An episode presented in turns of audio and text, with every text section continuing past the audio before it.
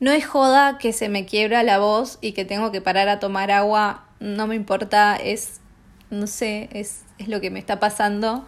Em, pero posta que mientras grabo, o sea, recién tuve que cortar para tomar agua y decir, eh, respira, porque me estaba haciendo daño. Em, me estaba haciendo daño. Tengo, estoy, estoy leyendo las notas que tomé, pero como que a medida que lo grabo digo, me duele, me duele leerlo, me duele contarlo, pero lo voy a hacer, aunque acá, no sé, escuchen 20 personas, no sé, me parece una persona, no sé, no, no me importa, yo quiero dejar quiero acompañar esto y quiero pensar en voz alta en esto porque me parece muy movilizante.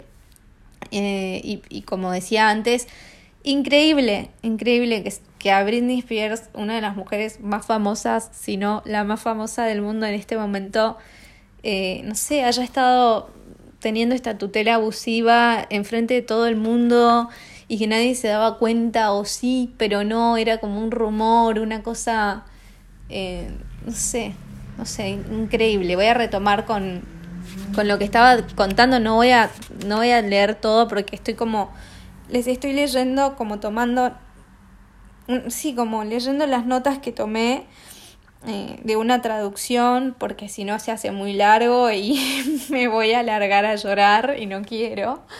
Em, pero bueno vamos a terminar.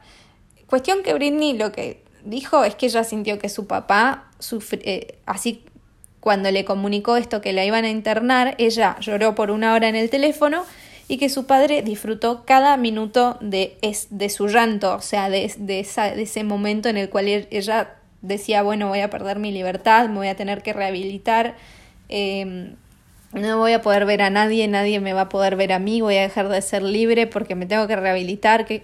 Y su papá disfrutó, o sea, Britney lo aseguró como varias veces eh, dijo que él disfrutó de ese momento, que amó tener poder sobre alguien tan poderosa como ella em, y que sí, que, él, que sabe, ella está segura en su corazón y sabe que él disfrutó eh, de eso. Imagínense qué horrible. Em, hay, hay, gente, bueno, se dice que el papá de Britney Spears es como muy machista em, y bueno, evidentemente un abusador total eh, abusó de su poder para con su hija de una manera, no sé, evidente, muy evidente. Cuestión que Britney se rehabilitó, entre comillas, porque se rehabilitó de una droga que la estaban obligando a tomar, al fin y al cabo. Fue al lugar, tenía gente las 24 horas del día y no tenía privacidad nunca. Em, siempre bajo amenaza. O sea, dicen que Britney en este lugar donde se fue a rehabilitar estaba constantemente bajo la amenaza que si no hacía lo que le decían, no iba a poder ver más a sus hijos ni a su pareja. Entonces, díganme que esto no es la peor película de terror eh, que, no sé, que, le pudieron haber contado. O sea, hay muchas películas de terror, pero para mí las más terroríficas son las que son tipo posibles o las que se basan en una historia real como esta ¿no? De decir, che, me estaban drogando, me estaban amenazando que si no me drogaba no podía, eh, drogaba, bueno, me refiero al litio este que es una, una medicación que no es para tomar de la manera en la que le estaban haciendo tomar a Britney. Eh, no, o sea, no sé, gente, a mí me parece muy movilizador, muy terrible. No puedo parar de hacer la reflexión de, de decir si a la mujer que más, más a la vista está le estaba pasando esto enfrente de todos y nadie hace nada, ¿qué queda para el resto, no? Para la que no tiene esa visibilidad, para la que va, la que tiene que ir a una comisaría o que ni porque le puede pasar algo parecido. ¿Quién, quién interfiere ahí? ¿Cómo se hace? Eh, no, realmente me pareció escalofriante. No voy a terminar, o sea, de, de traducir ni de leer todo el, todo lo que fue su testimonio porque es muy triste, pero bueno, sí esta parte por si alguien no, no lo había escuchado.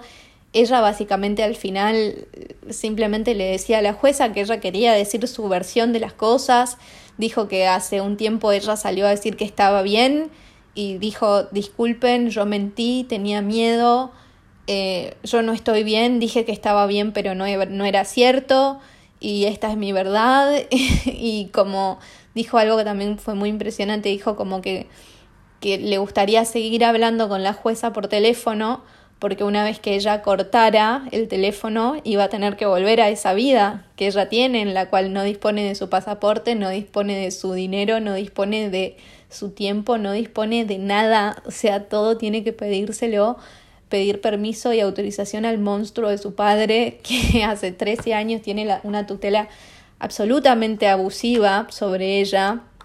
Y bueno, nada, gente, muy triste este episodio. Eh, yo se sabe que cuando estoy un poco mal tiendo a reírme un poco, así que es lo que está pasando, no me río de no me río como de burla, sino como diciendo esto me sobrepasa, me parece dolorosísimo y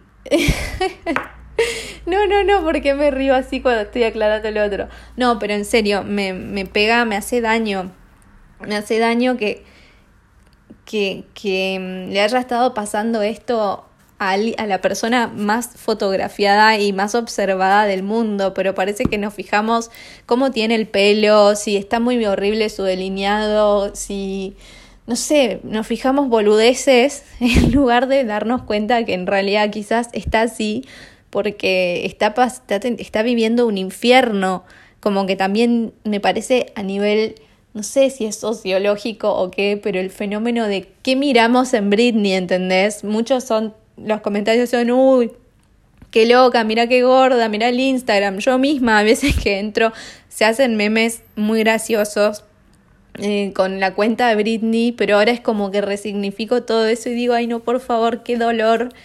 Em, qué dolor ser ella y estar en, su piel en este momento.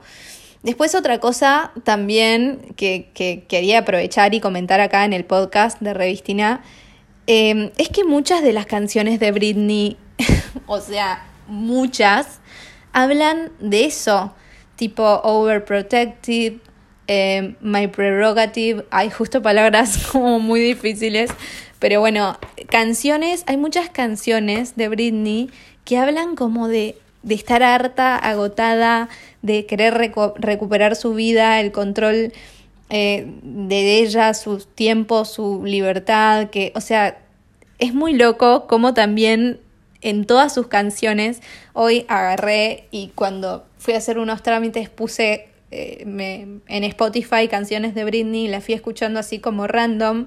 Y no les miento que un, no sé, 75% de las canciones tenían mensajes muy directos y que estábamos todos cantando, o sea, canciones que sonaban en todos lados, ¿entendés? En todos lados y todos como muy simpáticamente cantando o cagándonos de risa, lo que sea, pero sonaba hasta en la China, la, música de Britney, con, con, un mensaje obvio y evidente de, de pedidos de aire, de oxígeno, de recuperar su libertad, de ayuda también. Y todos como felizmente diciendo, ay, qué simpático. no, no, no. E, eso también me hace como que me explota la cabeza, digo, es paradójico, pero, y a su vez no sé si Britney escribe las letras, pero a su vez un poco sí.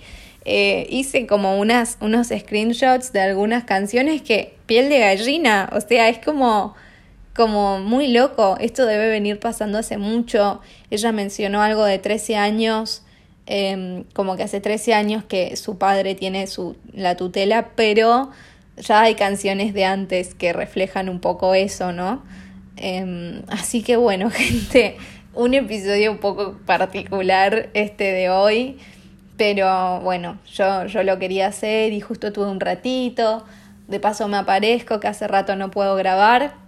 Espero que les guste en, en comentarios de cualquier lado, de, del Instagram, o míos o, en la página también me pueden decir eh, qué les pareció, si estuvieron viendo algo, mándenme data, por ahí sale otro episodio, no quiero prometer nada, eh, pero bueno, gente, gracias por estar ahí del otro lado.